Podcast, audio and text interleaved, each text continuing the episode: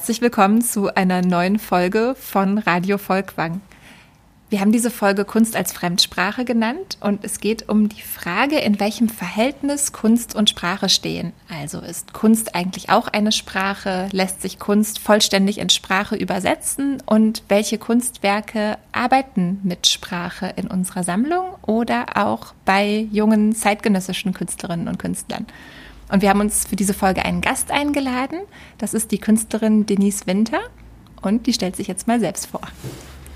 Hallo, danke für die Einladung. Ähm, ja, mein Name ist Denise Winter. Ich habe Kunst studiert, ähm, Bildhauerei in Dresden, in Oslo und in Düsseldorf an den Akademien und Kunsthochschulen und ähm, arbeite seit knapp zehn Jahren freischaffend und arbeite hier am Volkwang seit einiger Zeit als Kunstvermittlerin auch. Mhm. Mit welchen Medien oder Materialien arbeitest du? Ähm, ganz unterschiedliche Materialien Medien. Also ich bin jetzt hier wegen Sprache und Schrift. Äh, und da sind ähm, arbeite ich viel mit ähm, Papier auf Papier, mit Faltungen, äh, aber auch ähm, nutze die Fotografie als Vorlage. Äh, meist architekturbezogene Fotografie, Detailfotografie und übertrage die Elemente in Formen, in Material, verschiedene Materialien, MDF, Korian ähm, oder andere Holzmaterialien. Ähm, und genau, und dann ein zweiter Teil oder ein größerer Teil ist auch die Arbeit auf Papier und dazu zählen diese Schreibmaschinenzeichnungen, worüber wir wahrscheinlich heute eher sprechen werden. Die Schreibmaschinenzeichnungen finde ich eine ganz faszinierende Arbeit oder ganz faszinierende Serie von dir, die, wie ich finde, sehr gut zu unserer heutigen Folge passt, ähm, weil die zum einen visuell funktionieren, aber auch klanglich funktionieren. Also die lassen sich ja auch wieder zurück übersetzen in gesprochene Sprache. Aber vielleicht beschreibst du einfach mal kurz, wie du mhm. vorgehst bei den Schreibmaschinenzeichnungen. Ja, also angefangen hat es, glaube ich, schon vor mehr als acht Jahren, dass ich ähm, versucht habe, Schrift ähm, oder Schreibmaschine zu benutzen als Werkzeug, äh, grafische Arbeiten herzustellen, die sich ein bisschen davon distanzieren, semantisch verstanden zu werden, also in irgendeiner Form gelesen zu werden. Also ich habe angefangen, Papier zu falten und darüber Texte zu schreiben, eigene Texte, die ich entweder vorher selber geschrieben habe und ähm, wirklich konstruiert habe, wie ein Gedicht vielleicht sogar ähm, teilweise, manchmal aber auch sehr spontan, sehr spontan über die äh, Faltung getippt habe. Ja, anfänglich war das für mich ein, ein Gedanke, Sprache und Typografie zu benutzen und sie loszulösen vom Verstehen und vom Lesen und eigentlich auch ein bisschen äh, damit zu spielen, dass wir versucht sind, sobald wir Schrift sehen, sofort auch verstehen zu wollen, lesen zu wollen. Und das ähm, wollte ich gerne auflösen oder habe bemerkt, dass das ganz gut funktioniert, indem man eben faltet oder indem ich falte, schreibe und wieder entfalte und sozusagen das, was erstens auf der Rückseite vielleicht ist, auf der Rückseite des Papiers mhm. sich verliert, aber auch in den Freistellen sich verliert. Ne? Also wenn ich das Papier wieder öffne, äh, entstehen auch Formen mhm. und Flächen, Freiflächen, in die natürlich wie ja, in andere ähm, freie Plätze man seine eigenen Gedanken einfügen kann. Ne? Also das, was, es geht vielleicht was verloren, gleichzeitig gewinnt es aber etwas dazu. Ja, so fing das an und äh, da war der Weg dann nicht so weit, äh, das auch mal zu überlegen, wie, wie funktioniert eigentlich so eine Zeichnung, ähm, wenn ich die übertrage und spreche oder sprechen lasse. Das habe ich dann, glaube ich, so vor fünf Jahren das erste Mal gemacht, dass wir oder dass ich ähm, vier, fünf Leute gebeten habe, Personen gebeten habe, das mal zu sprechen. Mhm.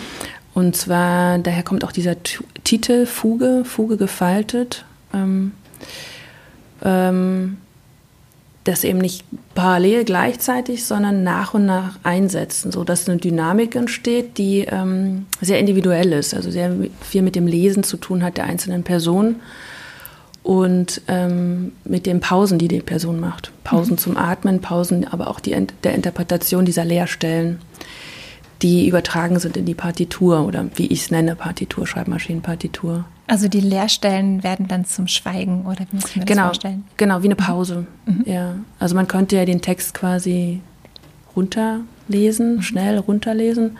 Aber man kann natürlich auch diese, äh, die durch die Faltung entstandenen Leerstellen als eine Pause nutzen. Oder auch Fehler. Ne? Also beim Tippen passieren mir ja auch Fehler. Dann streiche ich was durch, streiche einen Buchstaben oder ganze Wörter durch. Oder vergesse irgendwo ein Leerzeichen, dann hat man irgendwie auf einmal Wörter, diese verengt. Das ist ja das Charmante an der Schreibmaschine auch. Es gibt ja kein, ähm, kein Zurück, außer man nimmt das Korrekturband. Ne? Aber selbst das ist ja noch sichtbar.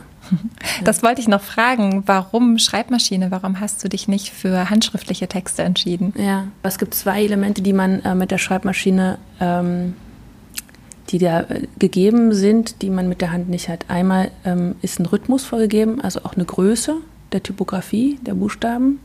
Ich kann also kein Wort mal länger oder mal schmaler ähm, schreiben oder mal mhm. höhere, größere Buchstaben oder kleinere Buchstaben machen.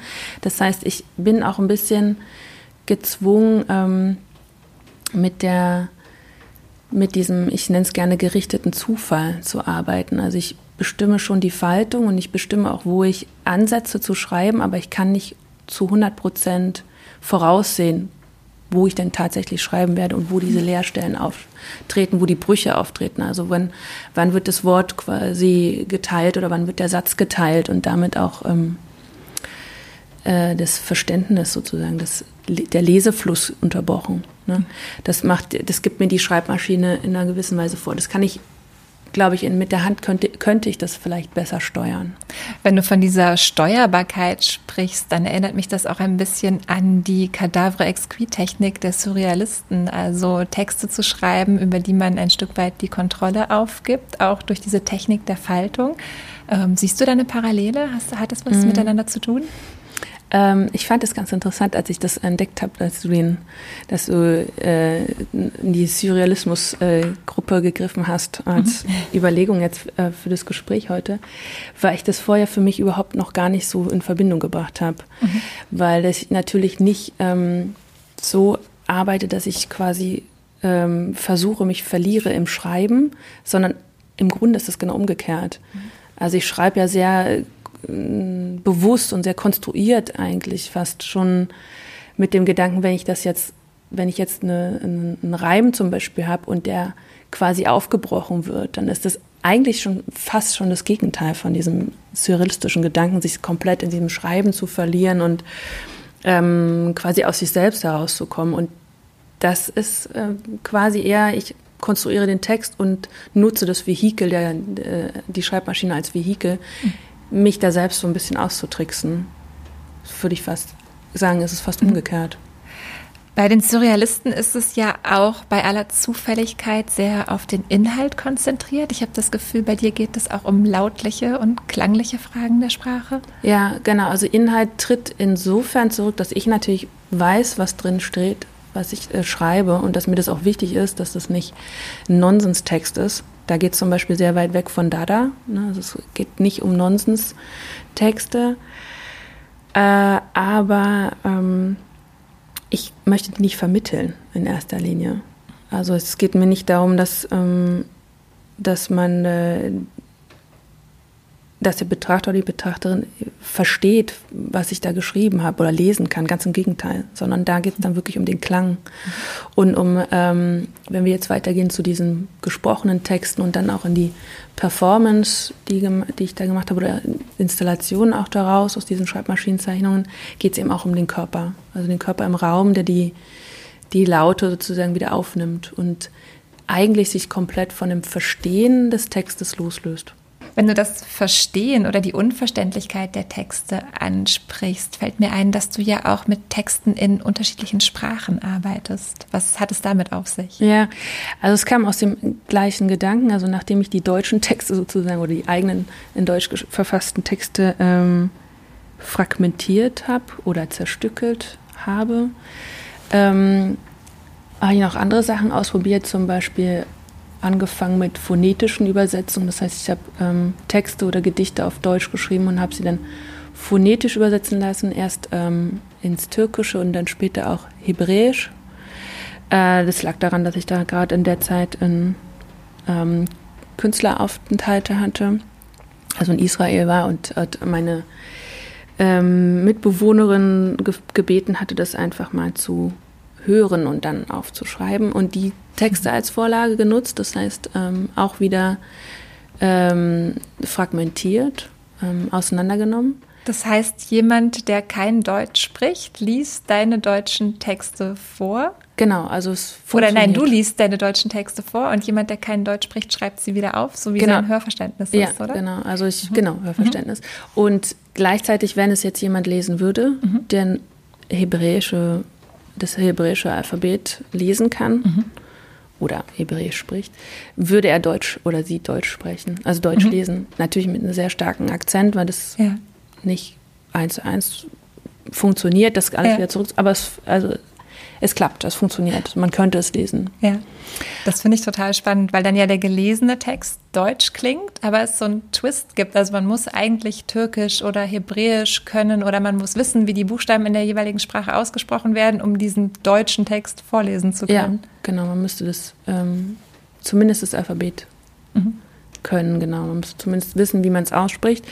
Ähm, ja, das spielt natürlich mit dem Gedanken, dass Schrift oder Typografie ja auch nur ein, ein Werkzeug ist. Das lief oder das ähm, entstand ein bisschen aus der Situation, dass ich in einem Café eine hebräische Schreibmaschine gesehen habe. Und dann dachte ich, eigentlich ist es ja ganz schön, in andere Länder zu, zu reisen und zu überlegen, äh, quasi die ähnlichen Gedanken aufzuschreiben, übersetzen zu lassen, nach Schreibmaschinen zu suchen mit der landeseigenen Typografie und genau den gleichen Prozess mit eben anderen Zeichen, mit anderen ähm, Schriftzeichen zu erarbeiten. Also Schreibmaschinenzeichnungen mit anderen Schriftzeichen zu erarbeiten. Ähm, es gibt eine, eine Vorläufer-Performance, das ist die Fuge gefaltet äh, 17, also von 2017. Da war ich zunächst erstmal mit einer eigenen Schreibmaschine auf Reisen im europäischen Umland, also alles Länder, mit denen ich einen stärkeren Bezug habe zu denen ich einen stärkeren Bezug habe, wie zum Beispiel Norwegen, weil ich da studiert habe, mhm. in dem längere Zeit gelebt habe. Ähm, da habe ich aber mit meiner eigenen Schreibmaschine gearbeitet, mit der also dorthin gereist habe, genau das gemacht, Texte geschrieben, die ähm, übersetzen lassen, beziehungsweise selbst übersetzt.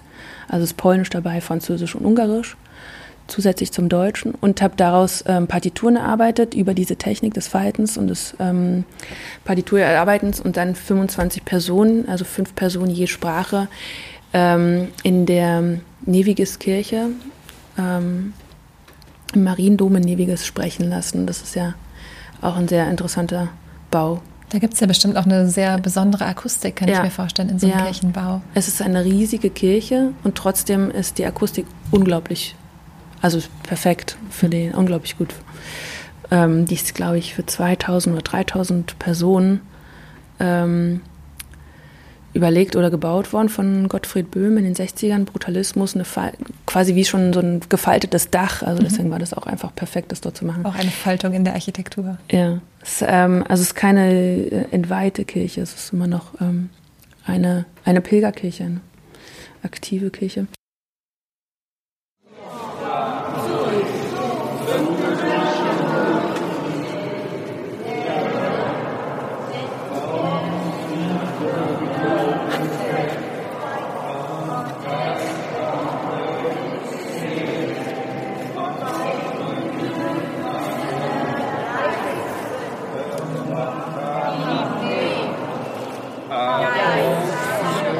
sable, ballons sur les bords, si reconduisons par fracture hier.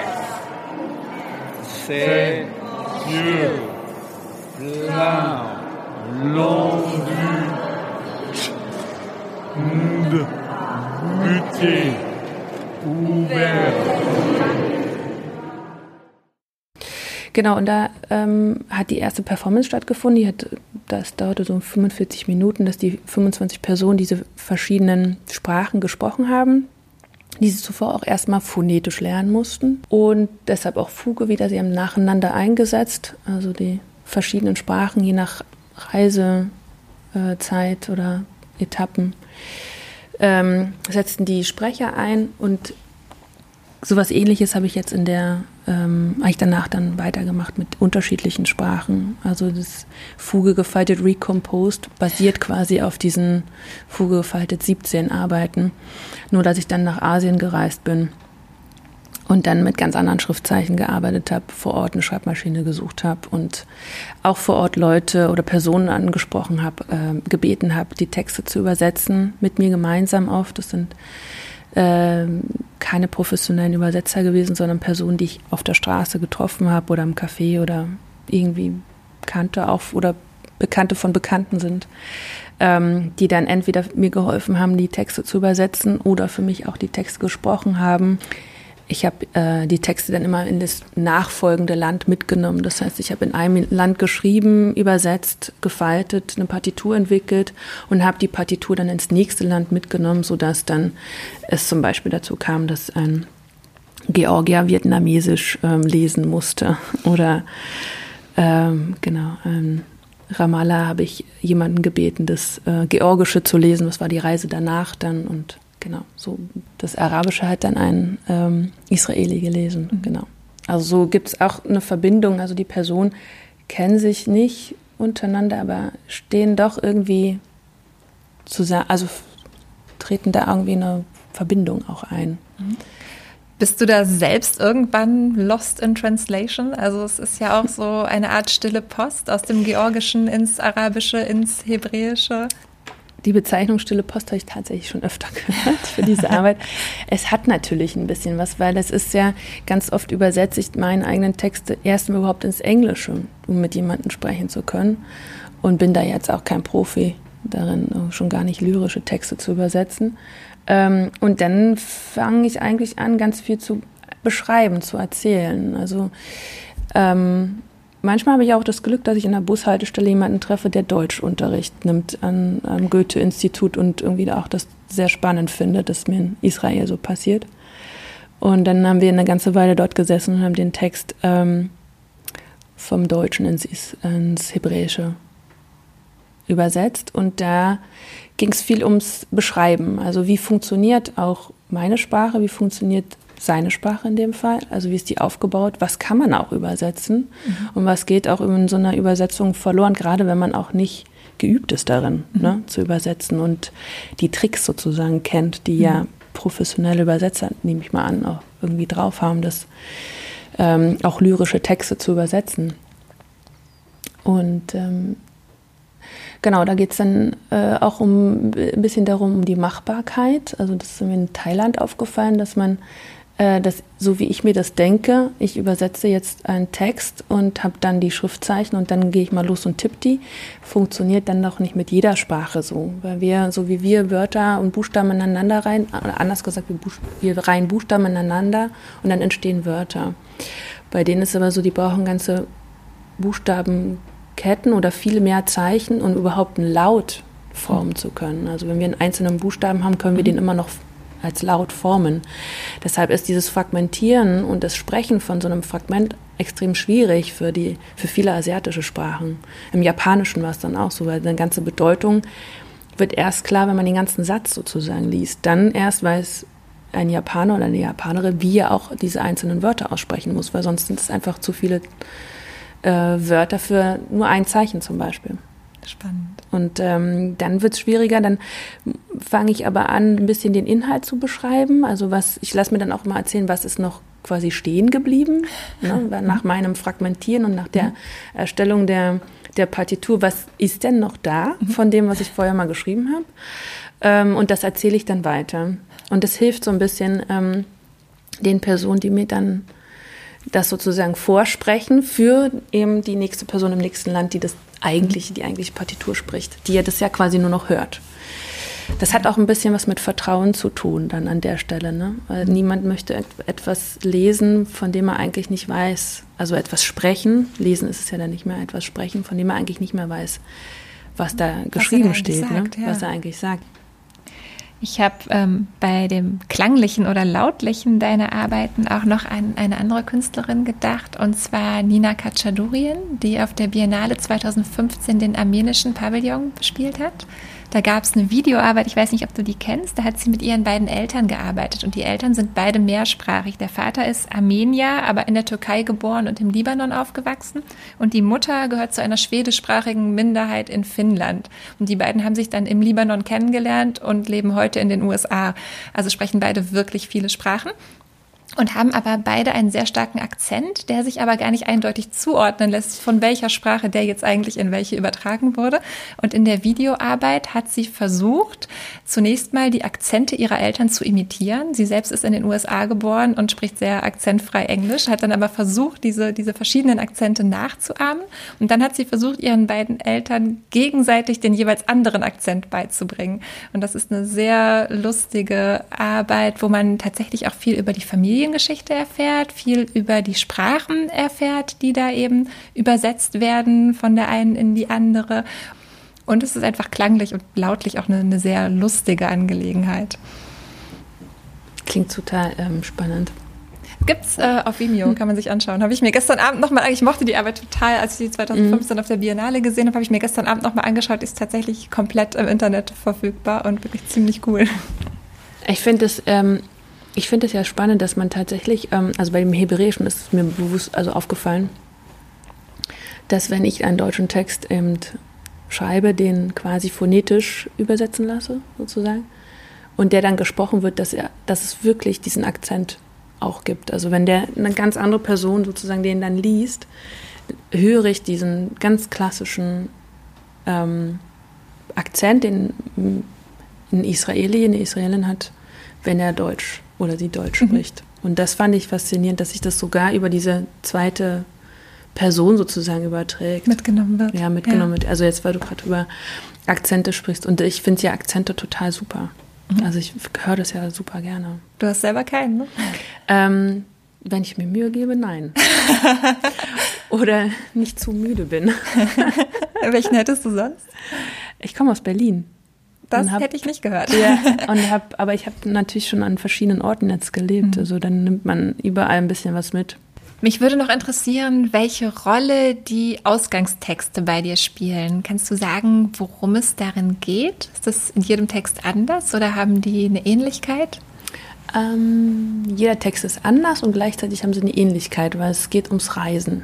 Also es geht immer um Momente, die ganz kleine Momente manchmal, ähm, Beobachtungen, die ich während des Reisens mache und ähm, Begegnungen manchmal auch.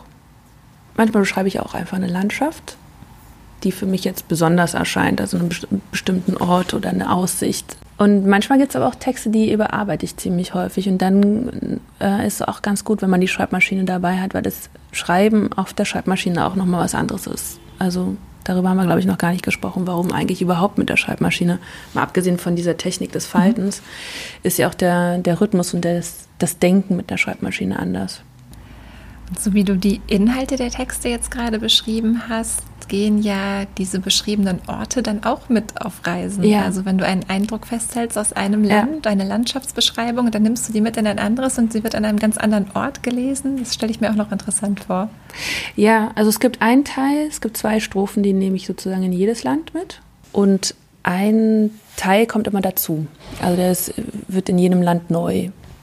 Schreibe ich in jedem Land neu und lasse ihn neu übersetzen und so weiter. Ähm, das sind dann auch so zwischen vier und sieben Zeilen oder was so passiert. Ne? Das heißt, so nach und nach bildet sich eine ganze Weltreise ab. Naja, es wird auf jeden Fall ein längerer Text. Weltreise sind wir ja noch weit von entfernt. Liest du selbst auch viel Texte von anderen? Ähm, ja, also viel weiß ich jetzt nicht, aber ich lese Texte. Ich höre vor allem gern Texte. Also ich höre lieber Texte, als ich sie lese. Mhm. Ähm, also ein Text, ähm, Texte, die ich gerne lese, die sind so, dass ich sie irgendwie überfliegen kann. Also dass ich so mehr so eine Gesamtheit äh, erkennen kann. Dass ich also in dem Text auch springen kann. Und deshalb sind die eher kurz. Und ansonsten höre ich gerne lieber. Gehe ich lieber auf Lesungen, lass mir das vorlesen.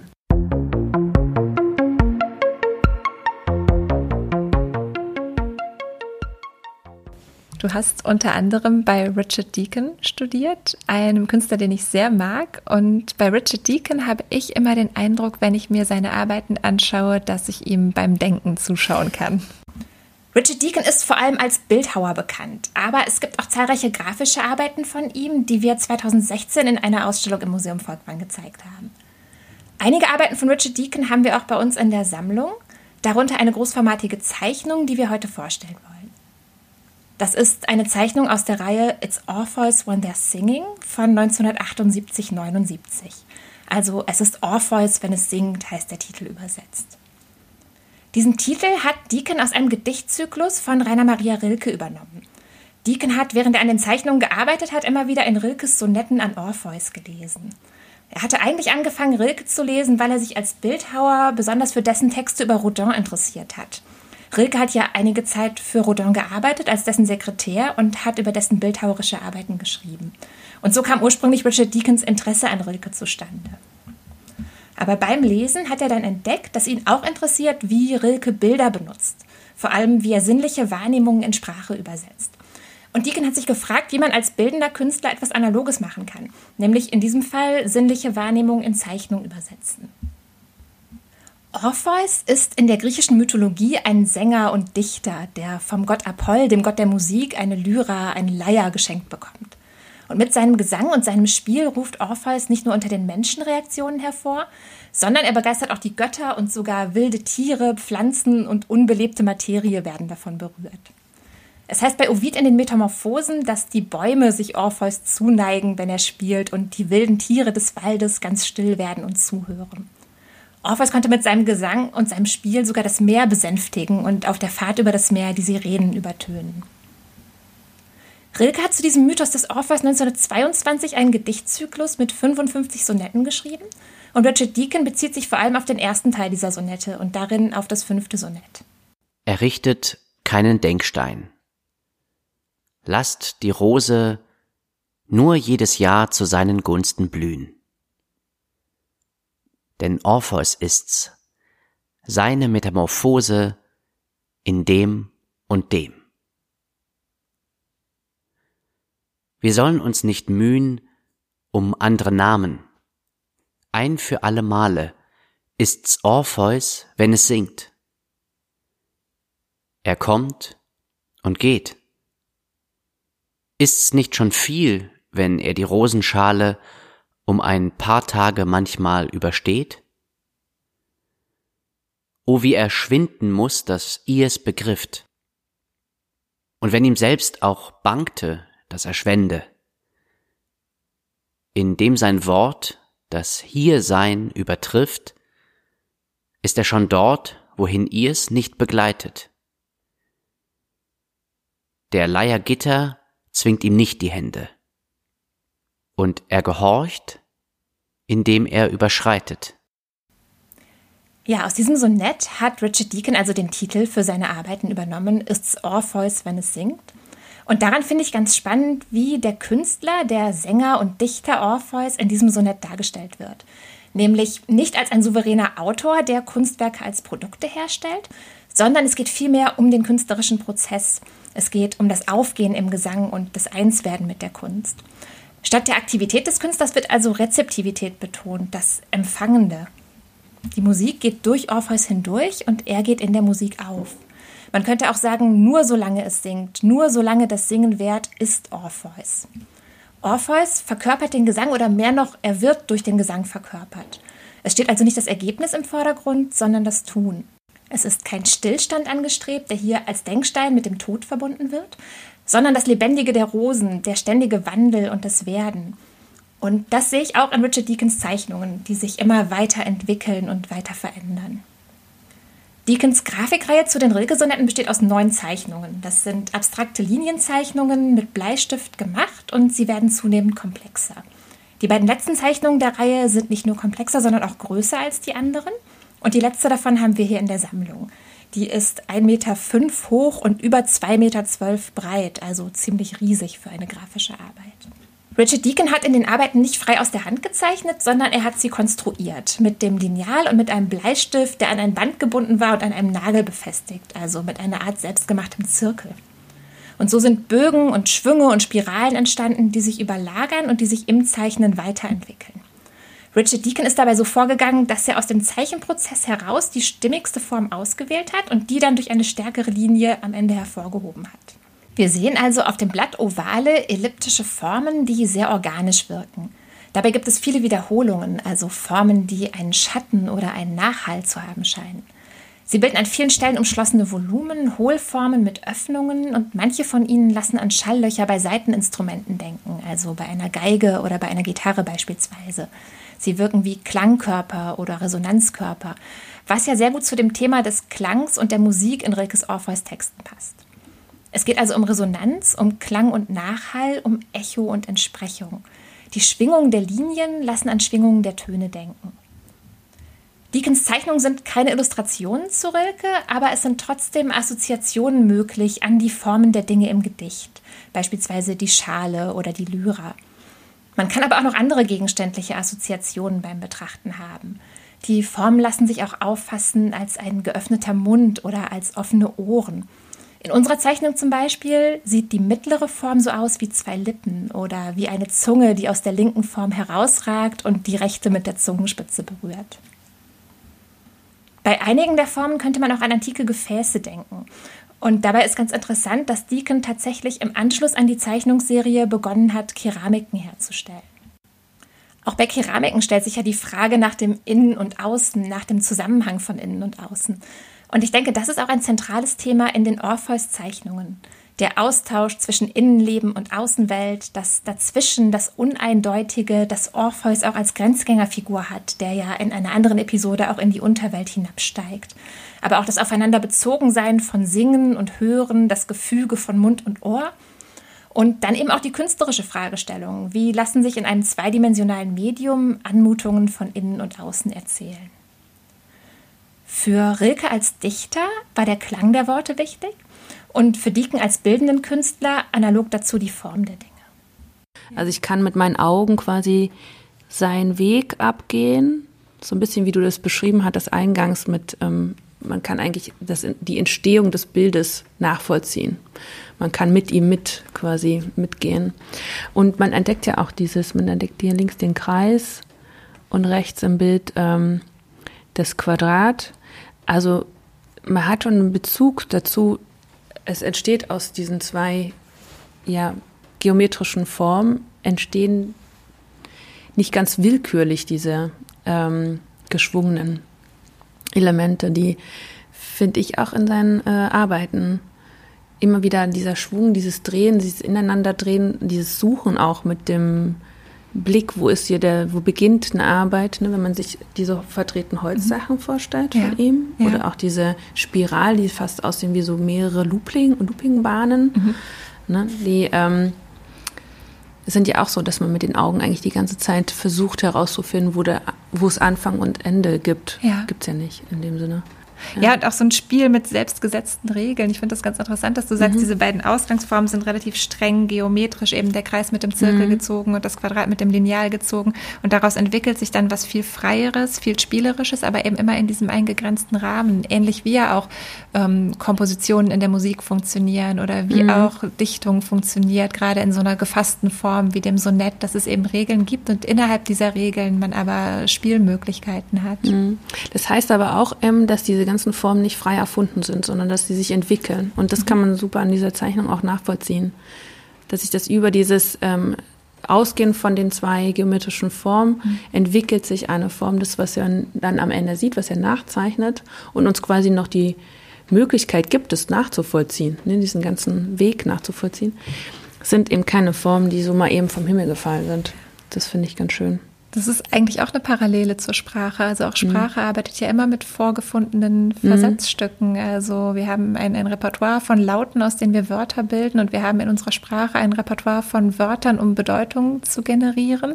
Und eigentlich besteht dann die Kunst beispielsweise eben in der Lyrik darin, eigentlich diese vorgefundenen Elemente zu kombinieren, in Kontext zu setzen, sich anzueignen. und entgegengerichtet zu setzen. Ne? Also dann quasi so Stör, Störungen einzubauen. Mhm. Mhm. Ja, das Unerwartete. Mhm. Ja. Ich fand immer mit Richard Deacon oder verband ich immer diese riesigen Skulpturen. Und dass er dann aber auch nicht ganz kleine, aber eben Zeichnungen macht oder auch die Drucke, fand ich erstmal beeindruckend oder ja, erstaunlich äh, in erster. Ähm, und gleichzeitig sieht man ganz viel von seinen Skulpturen da drin, ähm, ohne dass das so wie Vorzeichnungen sind. Das finde ich ganz schön. Das ist auch, äh, so wie du meintest vorhin, das ist keine Illustration zu Rilkes Gedicht, ist es auch keine Vorzeichnung zu einer Skulptur und trotzdem sieht man die Skulpturen da drin. Ja. Das finde ich irgendwie äh, super schön, ja. das zu sehen. Ähm, weil das passt auch wieder zu diesem, man kann ihm beim Denken zusehen. Also man kann ihm also auch beim Konstruieren seiner Skulpturen zusehen, ohne eine, eine Vorzeichnung zu sehen, weil ja. das irgendwie hier drin steckt.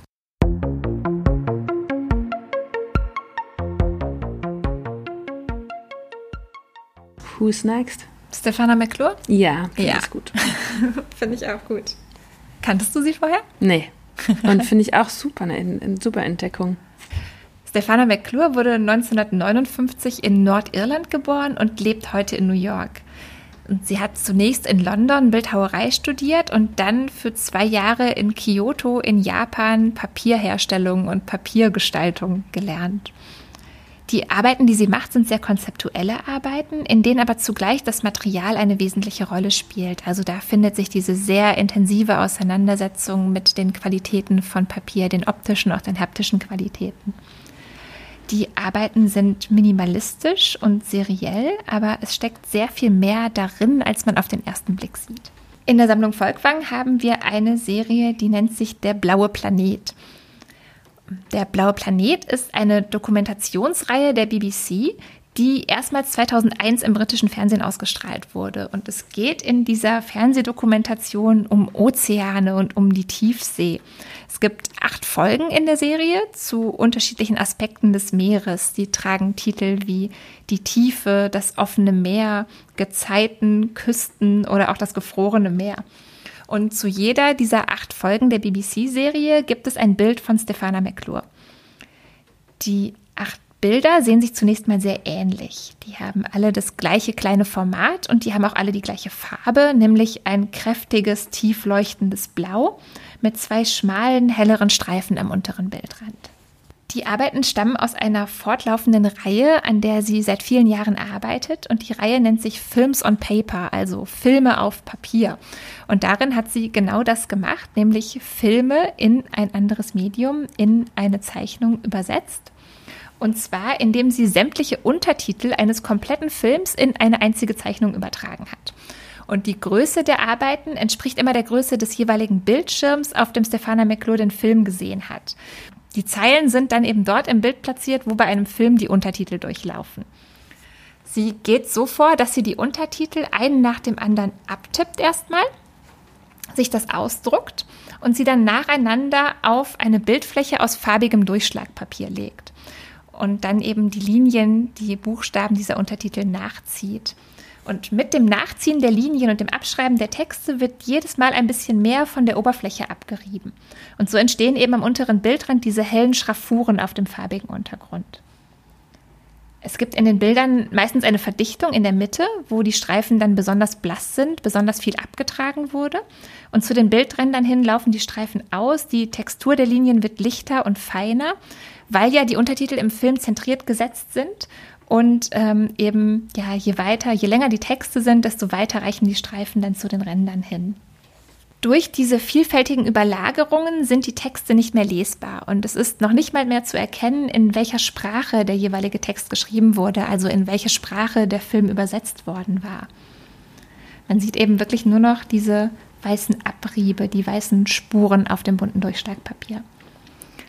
Stefana McClure arbeitet vor allem mit englischen und japanischen Untertitelungen von internationalen Filmen. Sie hat selber zwölf Jahre lang in Japan gelebt. Sie spricht fließend Japanisch und sie hat eben, nachdem sie dort zwei Jahre lang Papiergestaltung studiert hat, selbst auch als Übersetzerin für Englisch und Japanisch gearbeitet. In den Arbeiten ist es also so, dass eigentlich mit jeder neuen Zeile etwas verloren geht. Also obwohl der gesamte Inhalt des Films in einer Zeichnung komprimiert wird und jedes Blatt eine Fülle von Informationen enthält, ist die ganze Geschichte, die daran steckt, nicht mehr zu entziffern. Und gerade in diesem Prozess des Verständlichmachens, der ja eigentlich der Zweck einer Übersetzung und der Zweck einer Untertitelung ist, verschwindet hier die Nachvollziehbarkeit. Also es ist eine Art Palimpsest, die wir vor uns haben. Stefana McClure hat die Serie in Japan begonnen, aus ihrer eigenen Erfahrung mit Übersetzung heraus, also auch mit lückenhaften oder teilweise fehlerhaften Übersetzungen. Und es wird sehr deutlich ihr Bewusstsein für eine Dimension von Bedeutung, die immer an der jeweiligen Sprache hängt und die in der Übersetzung auch verloren geht. Das hast du ja auch vorhin schon erwähnt, als du über deine eigenen Arbeiten gesprochen hast, dass das immer ein, ein Aspekt ist deiner Arbeit. Ja, und eigentlich wird ähm, in den Arbeiten in Frage gestellt, wie nah wir mit Sprache der Welt kommen können. Also es gibt immer das Bewusstsein, dass immer etwas entgeht. Und gleichzeitig gibt es aber dieses ständige Bemühen in der Übersetzung, diese ständige Annäherung, der Versuch, etwas zu übertragen und hinüber zu retten von einer Sprache in die andere. Die Arbeiten sind, weil sie eben dem Bildschirmformat angepasst sind, sehr klein. Sie sind auch sehr still, dadurch, dass sie eben monochrom sind, aber ich finde, die sind sehr kraftvoll und intensiv, äh, weil eben diese ganzen Informationen in ihnen gebündelt sind und ich finde, das überträgt sich auch visuell. Was ich auch ganz spannend finde, ist, dass Stefana McClure Farben wählt, die zu den Filmen passen, die dann eben doch noch so etwas wie ein Gehalt oder eine Stimmung transportieren, auch wenn die Inhalte verloren gegangen sind. Also es gibt beispielsweise ein düsteres Dunkelgrau für ernste Filme und ein sattes, warmes Gelb für fröhliche Filme. Und was ich auch sehr schön fand, ähm, es gibt auch eine Serie über die Simpsons, die sie gemacht hat. Da hat sie die komplette erste Staffel der Simpsons in 13 solcher Arbeiten auf Papier übertragen. Und auch die ist gelb, eben so gelb wie die Zeichentrickfiguren. Und ich habe noch ähm, eine weitere Parallele oder Ähnlichkeit zu deinen Arbeiten gesehen, Denise. Und zwar arbeitet sie nicht nur mit Filmen, sondern sie arbeitet auch mit Büchern, mit Lyrik, aber auch mit ganzen Romanen und sie arbeitet auch mit Comics und hat eine weitere Serie gemacht, die nennt sich Manga Drawings. Da hat sie sich beschäftigt mit Dragon Ball und mit Astro Boy. Auch das hat in Japan begonnen, eben ihre Faszination für Manga und für Comics.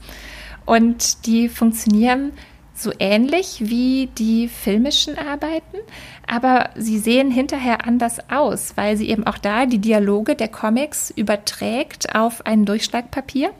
Aber zum einen gibt es eben im Comic diese Anordnung in Panels. Also wir haben Bildfelder, die sich dann als Struktur auf dem Blatt wiederfinden. Also die Anordnung der Abriebe auf der Bildfläche ist variiert. Aber dadurch, dass sie mit japanischsprachigen Comics arbeitet, ändert sich auch die Leserichtung und man betrachtet diese Bilder dann tatsächlich anders, als man die untertitelten Filme betrachtet. Weißt du, wie lange äh, der, also wie lange das dauert, sowas herzustellen, eine dieser Arbeiten? Hast du da was gefunden?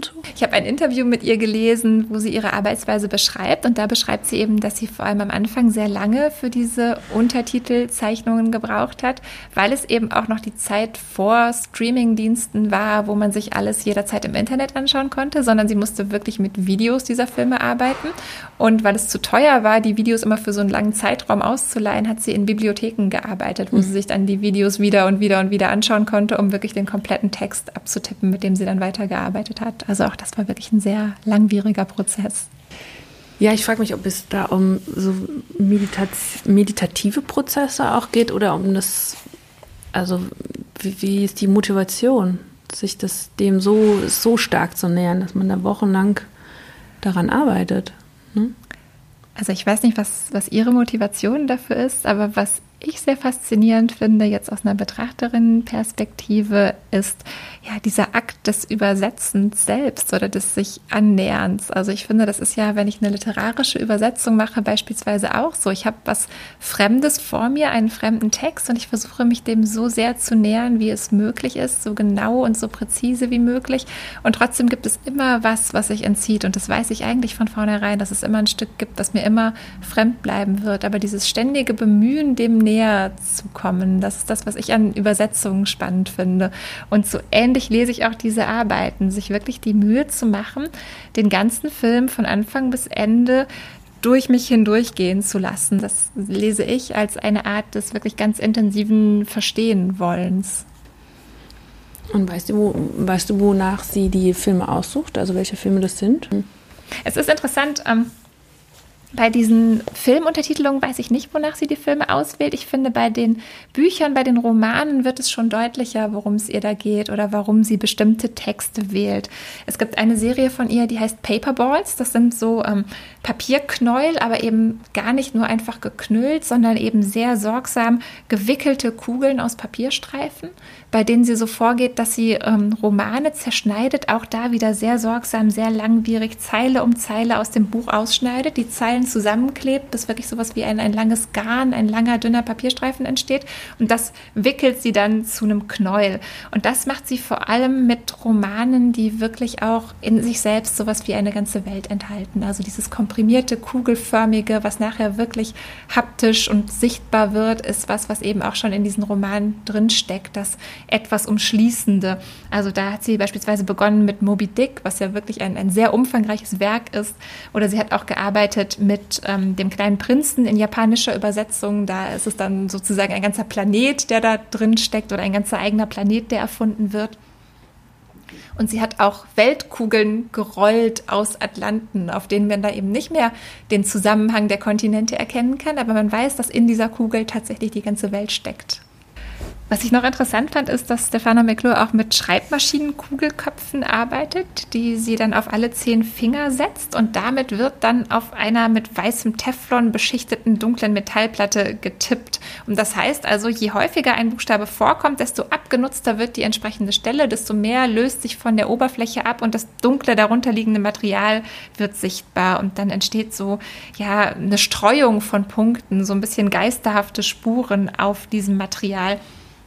Was ich darin besonders spannend finde, ist auch wieder die Auswahl der Texte, die sie dafür benutzt, weil sie nämlich interessanterweise für eine dieser Arbeiten einen Text von Georges Perec genutzt hat, der ja selber ganz viel mit Sprache spielt und mit Sprache arbeitet. Also er hat zum Beispiel einen ganzen Roman geschrieben, der ohne den Buchstaben E auskommt was ja schon mal eine ziemliche Leistung ist, weil das E eben sowohl im Deutschen als auch im Französischen, was eben seine Herkunftssprache ist, der häufigste Vokal ist.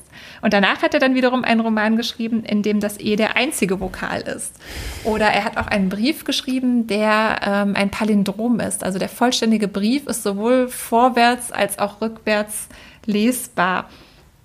Und ähm, eben diese Sprachspiele greift Stefana McClure auf und tippt eben genau diese Texte ab, was natürlich dann nochmal eine besondere Rhythmik auf der Bildoberfläche ergibt, wenn eben bestimmte Vokale ausgelassen werden oder aber immer wieder vorkommen und dann unterschiedliche visuelle Spuren hinterlassen. Oder sie hat ähm, Texte von Gertrude Stein auf diese Weise abgetippt, die ja sehr stark mit Wiederholung arbeiten, wodurch dann eben auch nochmal ein bestimmter Rhythmus auf der Fläche entsteht. Interessant ähm, wäre ja auch zu sehen, wie unterschiedlich quasi der gleiche Text sich ähm, abnutzt, wenn der in andere Sprachen übersetzt wird. Das ne? ist spannend. Du kannst ja mal eine Kooperation mit ihr anfangen. Also das merkt man, wenn man im Ausland versucht, in der eigenen Sprache Scrabble zu spielen. Man das funktioniert nicht. Cool. Man hat einfach nicht die Anzahl an Buchstaben, die man für die eigene Sprache braucht, mhm. zur Verfügung irgendwie dachte ich jetzt gerade, es passt total da rein, ja. weil, ähm, also ich lese jetzt nicht, ich habe jetzt keine Lieblingsautorin oder äh, es gibt jetzt niemanden, genau, den, wo, du hattest mich ja direkt danach gefragt, nach einer Lyrikerin mhm. oder nach einem Text, den ich oder, ähm, gerne lese, aber wer mir eingefallen ist, ist die Gertrude Stein und ich finde, die passt total jetzt gerade hier rein, weil wir über über dieses Wiederholen auch äh, sprechen oder dieses Übersetzen mhm. sprechen und ähm, wenn ich mir da an ihre Texte denke, die irgendwie quasi drei Schritte vorwärts gehen und zwei wieder zurück, um dann wieder anzusetzen und quasi immer wieder, äh, als würde man auf so einem Pfad laufen. Und so ein bisschen erinnert mich das gerade, ne, dieser Pfad hier, den ich abtrample, ne, dieses mhm. ähm, A line made by walking fällt mir da übrigens auch bei ein. Ne? Äh, wenn ich dann immer wieder da, da und drüber gleich gehe. Wieder das, in den Raum übersetzt. Ja, genau, gleich wieder. gleich wieder. Und, und performativ auch, ne? Ja. ja, ja. So und ähm, genau, das wäre so eins, was mir, wo ich drüber nachgedacht habe, was ja. beeindruckt oder was finde ich eigentlich ähm, faszinierend. Und das ist quasi ja tatsächlich dieses Lupen, ohne tatsächlich wirklich zu lupen, sondern es gibt ja immer wieder was dazu. Mhm. Ja, also es ist nicht komplett wieder zum Anfang gehen. Also auch eine anreichernde Bewegung. Ja, genau. Es ist auch wieder was Additives. Ja, ja. Spannend. Und das ist auch wieder interessant in Bezug auf diesen Josh Perec. Der hat nämlich auch einen Text geschrieben, das heißt, der heißt Das Leben Gebrauchsanweisung. Der besteht aus 99 Kapiteln. Und in den 99 Kapiteln werden 99 Zimmer in einem Gebäude beschrieben. Also auch ein Zusammenhang zwischen Sprache und Raum wieder. Und der Text ist so aufgebaut, wie sich ein Springer im Schach bewegt. Da musste ich gerade dran denken, als du vor und zurück gesagt hast. Also immer zwei zur Seite, eins nach vorn äh, mhm. oder eins nach vorn, zwei zur Seite. So, ähm, dass eben im Lesen so ein räumlicher Eindruck von diesen beschriebenen Räumen auch entsteht, wie die nebeneinander liegen und eigentlich im Kopf sowas wie eine Karte oder ein Plan von diesem Gebäude nach und nach sich entwickelt. Mhm. Es ist interessant, wie, wenn wir jetzt über dieses Schach wieder sprechen oder wenn, wenn du es so aufgreifst, das ist ja auch wieder hier wie bei äh, Texten, äh, bei der Zeichnung von Richard Deacon, ähm, dass man sich doch gerne so eine, äh, eine Art ähm, eine Art Prozess oder ein Vorgang, eine Strategie eigentlich mhm. überlegt, der man dann folgt, um dann quasi daraus wieder auszubrechen, um aus dieser Abstraktion wieder rauszukommen. Ja. Fällt mir jetzt aber ein, weil du gerade von Schachspiel ja, und stimmt, Schachbrett ja. sprichst. Ja, ja, also schon auch ein, ein, Spiel mit Spielregeln, die man dann strenger oder freier auslegen kann. Mhm. Jetzt haben wir viel über konkrete Arbeiten von dir, Denise, und bei uns aus der Sammlung Volkbank gesprochen. Ähm, mich interessieren noch ein bisschen philosophische Fragen zum Verhältnis von Sprache und Kunst. Was würdest du sagen? Kann man Kunst als eine Sprache verstehen? Klingt so ein bisschen platt, aber klar, natürlich, Kunst ist, Kunst ist eine Sprache. Äh, Kunst ist eine Möglichkeit, sich auszudrücken, ohne Sprache ohne sprechen zu müssen, ohne verstanden werden zu müssen auf einer semantischen Ebene. Ähm und darüber hinaus kann eigentlich Kunst dadurch eigentlich noch mehr als Sprache. Weil wir nicht den Sprechakt, der muss nicht funktionieren in dem Sinne. Der kann einseitig auch sein in der Kunst. Ne? Also ein Sprechakt, der gelingt, ist ja irgendwie immer auch darauf bezogen, dass es quasi eine Rückkopplung gibt. Mhm. Und in der Kunst ist es erstmal nicht, nicht notwendig.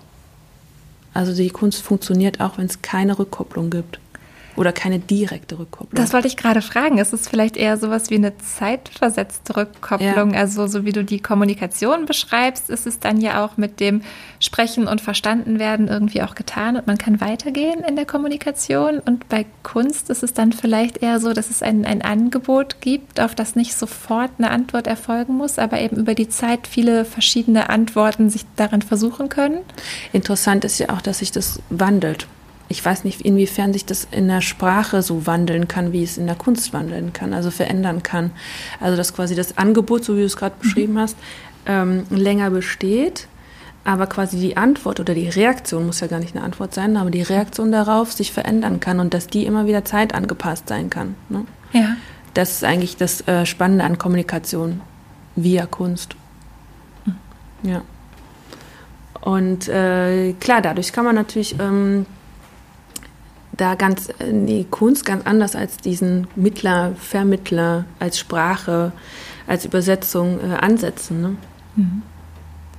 Jetzt bist du auch Kunstvermittlerin, hast du eingangs gesagt. Und Kunst zu vermitteln bedeutet ja immer auch ein Stück Werk, Kunstwerke in äh, Sprache zu übersetzen.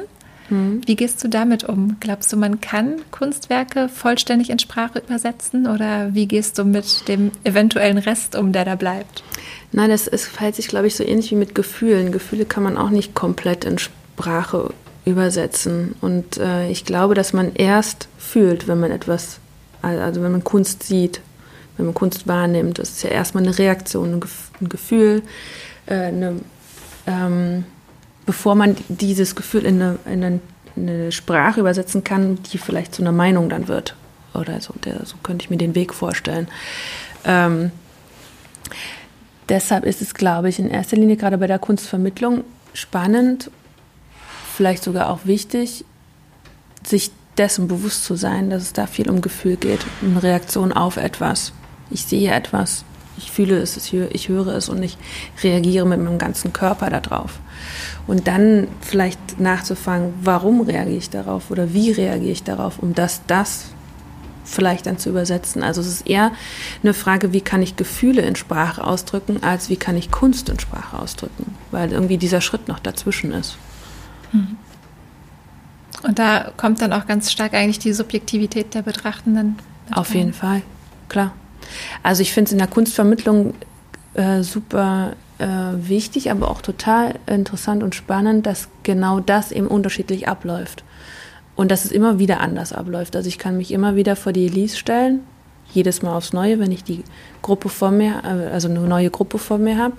Und ich werde nie die gleichen ähm, sprachlichen Ergebnisse sozusagen erzielen oder Beschreibungen auch erzählen. Es wird vielleicht ähnlich sein und man kann bestimmte Dinge auch forcieren, ähm, aber es kann nicht gleich sein. Und das finde ich gerade an der, äh, an der Vermittlung so spannend, weil es nicht, äh, nicht wie in der Schule oder wie in anderen Prozessen so ist, dass man etwas erzählt, was man irgendwie kognitiv oder wo auch immer herholt, gelernt hat oder, sondern weil weil man eigentlich eher eine Reaktion herausfordert. Spannend sind ja auch die Sachen, die man ähm, quasi nach ähm, lässt. Also wenn ich jetzt sage, ich gehe gar nicht über die Sprache, sondern über die Körpersprache hm. und lasse ein Bild äh, in Körpersprache umwandeln, mhm. versuche es nachzustellen. Kinder können das fantastisch gut, Erwachsene tun sich ein bisschen schwer. Ähm, aber wenn die dann anfangen, die Figuren in einem sehr abstrakten Bild oder überhaupt sich äh, zu überlegen, dass es Figuren sind, die sie dann vielleicht nachstellen können, äh, mit ihrem eigenen Körper sozusagen nachbilden können. Das sind, finde ich, sehr spannende Momente. Mhm. Weil dann wird auf einmal dieses ähm, Kunst betrachten äh, zu einer körperlichen Übersetzung, die dann wiederum, die man dann durchaus auch besprechen kann, ja. Mhm und vielleicht sogar viel einfacher in Sprache umwandeln kann, wenn es diesen Zwischenprozess gibt. Mhm. Dann bedanke ich mich ganz herzlich für dieses ja. schöne Gespräch bei dir, Denise. Und wir danken Ihnen fürs Zuhören.